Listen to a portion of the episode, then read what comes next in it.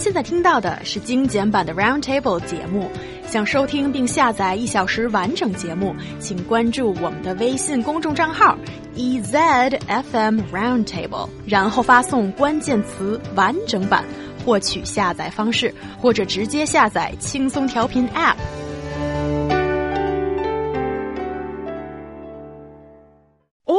Bathhouses are on the brink of extinction in Shanghai because of a lack of business. These public baths seem to have little appeal over the younger generation. Will a makeover revive this business? What's going on here, guys? Are we seeing a demise of these public bathhouses? These are part of the unique lifestyle in Shanghai, the old bathhouses. I've actually been to them. Um, I thought they were pleasant enough, but I'll get onto that a bit later. But it's becoming a thing of the past, and they're all rusting out a bit, and they don't look quite as good as they used to. And people are wondering that sh- should they get a makeover and be made a bit better? And I think that's mm-hmm. actually quite a good idea. Or is it something that's dying out? Is it a culture going to bathhouses to socialise is just something that doesn't exist anymore?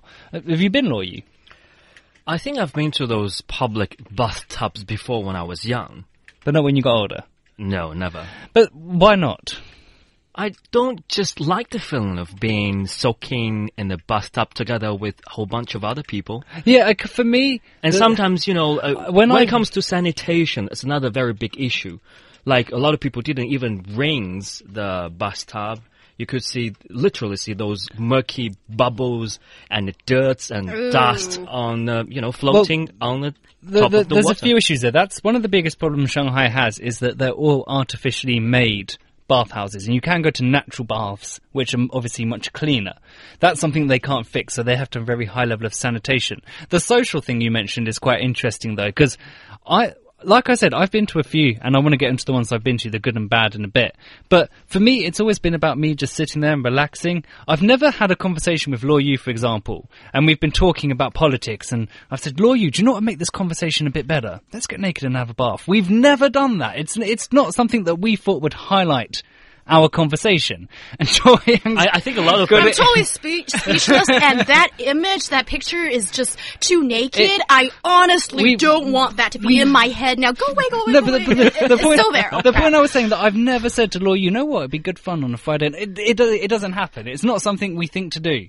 And I think in terms of being social, uh, bathhouses aren't going to have the same social impact that they've had before. Mm. But from a health perspective, which is completely different. They're not just bathhouses. When you go there, they have steam rooms, they have cold rooms, they have um, those sauna rooms. And if you've just done, well, like that's a, the bathhouses after transition and upgrade of the facility. But those do exist already. And what I'm saying is that when you go to them, if you've been to the gym and you've done like a massive right. workout and your body's aching, the ice room alone can be enough of a reason for you want for you to want to go there because it can help stop your muscles from feeling really sore the next day. So I think the health benefits might be a major reason why these still become really popular in the future because more people in China are going to the gym. We know that much. Yeah, but you can do all that in the gym. Gym, right? Because no, gyms, there is bathhouse gyms, gyms associated with no, because the, the, saunas, the ice rooms, the extra stuff that you need to help get your muscles back on track. They they're not in traditional gyms. It's just weights mm -hmm. And a standard shower, so it's mm -hmm. still different. There's still advantages there from a health reason. Okay. Well, I think certainly there's that side of things, and the reason why, according to my own observation, for these public houses, uh, bathhouses, excuse me, that are not as popular anymore, is because the living conditions for Chinese people right. have improved greatly. That now it's not a luxury anymore to have your own toilet and bath uh, shower section in your own apartment. Right. So, for a lot of people, there's no um, reason that they need to go to a public and also, anymore. When it comes to the younger generation, they pay much more attention to their privacy. They don't. They don't want to be exposed to someone they don't literally know in person right? Soaking mm. together in a bathtub. Yes, or like having said, showers together. I'm never going to ask you to have a shower. Yeah, we're never doing that, Luo Yu.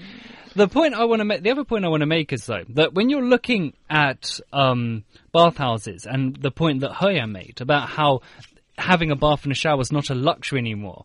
The fault here comes squarely on the shoulders of the owners of the bath houses in Shanghai because they have not made the effort to make the experience luxurious. I've been to the bath houses in Tokyo and the ones in Shanghai, and let me just tell you, in Shanghai I went once. I said, I thought to myself when I came out, it was all right. I'm not going back. But when you go to the one in in Japan, it's like first you get in there, and then you have the obasan, and she introduces the yukata, you know, the Japanese bathrobe, and they've got pretty colors, and you pick one, and you get changed, and then you can have like an obento, some sushi, like some food, and then they have like great tea, and then you wash. Are other people naked there? No, no, no. It's only in the actual See, that is bit. the core question. They have like a social area where people are clothed, and then the um, you know, the single gender washing area. And it's a natural spring and it's outside and the weather, if you go in March, the cold weather in Tokyo is perfect. It's just, what I'm trying to say is that mm-hmm. the experience of going to a bathhouse in Tokyo was fantastic. fantastic you watch yeah. tea, that you can watch TV, you can drink tea, you can, oh, it's just so good. They have games. None of that existed in Shanghai when I went. And I think the, the difference in quality is what's hurting the traditional bathhouses in Shanghai. Hmm, very interesting point, and I really enjoyed that little comparison you made there. But if you're comparing to Japan, which is which has a culture, a very unique one mm -hmm. of baths, you know, like we don't have that in China. So you're talking about a culture that is absent in this country, and no, no wonder there's no drive to put more resources and improve the bath conditions in these places, yes, right? Yes, but Heyang, that's that that way of thinking is too complacent. There was a day that basketball didn't exist in China. We have the CBA. There was a time when we didn't have football. We now have the CFA. There was a time that video games didn't exist. Last year they were made legal in China. Yeah. A society's moved forward. Just yeah. because it wasn't there originally doesn't mean there's a reason that it can't be there now if there's a demand for it. Well, all the examples that you made just now, Sam, they are there's demands for that in an empty area. But now there necess doesn't necessarily mean that there is a demand for such because you can answer that demand at home. Take your shower and bath at well, home. I think we, we're actually talking about different things here. You know, what we're talking about is about the public how a bath You're talking about of just bath. That used to, yeah, just bath without What I'm talking about is where you can find a massage therapist, you can have essential oil put what on I'm talking body, about is an Asian style, and almost borderline spa service. It's not really a spa, but it's you know, it's an it's a compl- it's but, a different thing, and I think it's what bar- traditional bathhouses should become. Mm. Right. So more or less, here it's the uh, public bathhouses that used to exist in those uh, Shanghai, Longtang, the Lane houses, because uh, they felt squeezed in their home, so they come and get together, having shower together and socializing at the same time. That's the situation here. And I think for those bathhouses, what we need here is, you know, for one thing, yes, the younger generation don't fancy the idea of having shower together. But once after its transition and upgrade of the facilities, like we could probably equip them with sauna rooms, uh, you know, equip, equip them with massage therapists where people can scrub you and uh, give you we know special treatment. I think more and more people will go there, even if there is an open bathing area where people can talk and bath at the same time, soaking themselves in a bathtub. Hmm, interesting. Right? Interesting.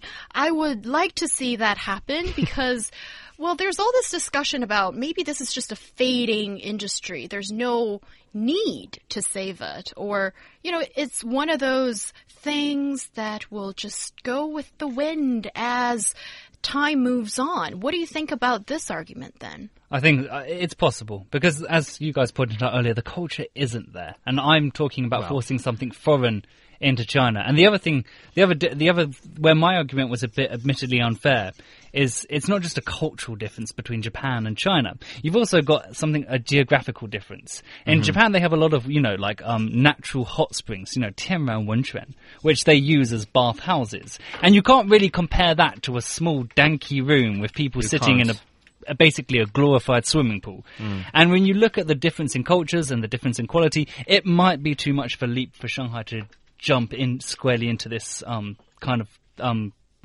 activity. Right. I, I think to some extent maybe these sort of public bathhouses might be dying out, but I think there's still huge demand when it comes to showering, not together. So I would rather put myself in a separate room and after the bathing or showering, right, I can go to the massage therapist. Or play some mahjong. But not, uh-huh. Or play some mahjong after a bath. Yeah, to I'm saying that'd be quite cool. You have a, separate bath, but not nakedly. Out. No, no, you have a separate bath, put on your robe, play some mahjong, order a beer. I'd be up for that. That sounds quite enjoyable. I think that'd be a decent night out with some but, friends. But believe me, you know, you're gonna believe me. There are a bunch, there are a bunch of like uh, 大爷 dama who fancy the idea.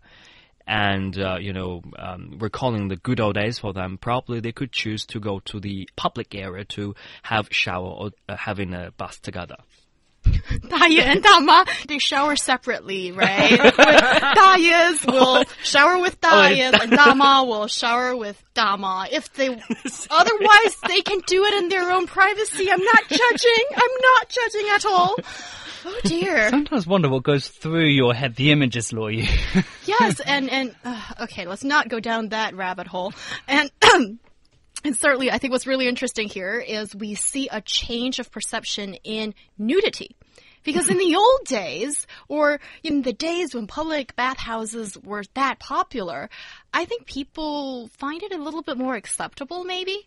And now, maybe, I think with the new generation, we have a very different view on what's acceptable or not in that uh, department. So really weird because previously people didn't have that channels, right, uh, to see the naked pictures or no, whatsoever. No. But with the emergence of the internet, people are more exposed Dude, to those pictures. but people tend to become more conservative when it comes to nudity. It can't. I'm pretty sure there's no correlation. Oh, I can look at naked pics on the internet. I'll stop going to bathhouses. I don't think that's how people think. and that might be the way that uh, Luo Yu thinks. So, what a tip of the iceberg that you exposed to us today on the show, Luo Yu. Very, very interesting.